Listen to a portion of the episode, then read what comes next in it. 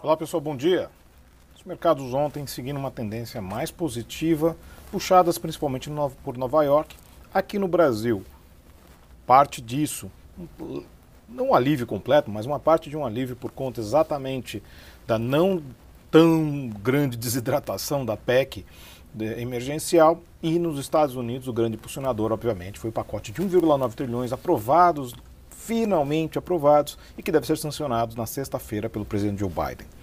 Ele deve ser acompanhado, como já tem sido anunciado, de mais algum pacote, ainda não se sabe os valores, mas isso obviamente já traz uma perspectiva de atividade econômica mais positiva, de crescimento econômico e obviamente os mercados já respondem positivamente. Nós temos nesse momento futuros de Nova York positivos, as bolsas europeias oscilando um pouco, mas o contexto também é de expectativas em relação ao BCE hoje.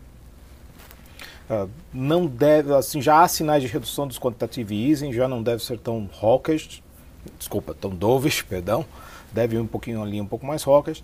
E agora também a atenção se volta ao IPCA aqui no Brasil, por conta das pressões mais recentes e do fim daquela descompressão que nós tivemos, dado a grande concentração do IPCA de energia em dezembro se volta agora a perspectiva de uma inflação mais alta e essa inflação mais alta tende a se traduzir também na próxima semana, como o Copom sendo este literalmente hawkish, com uma elevação de juros de 50 basis points.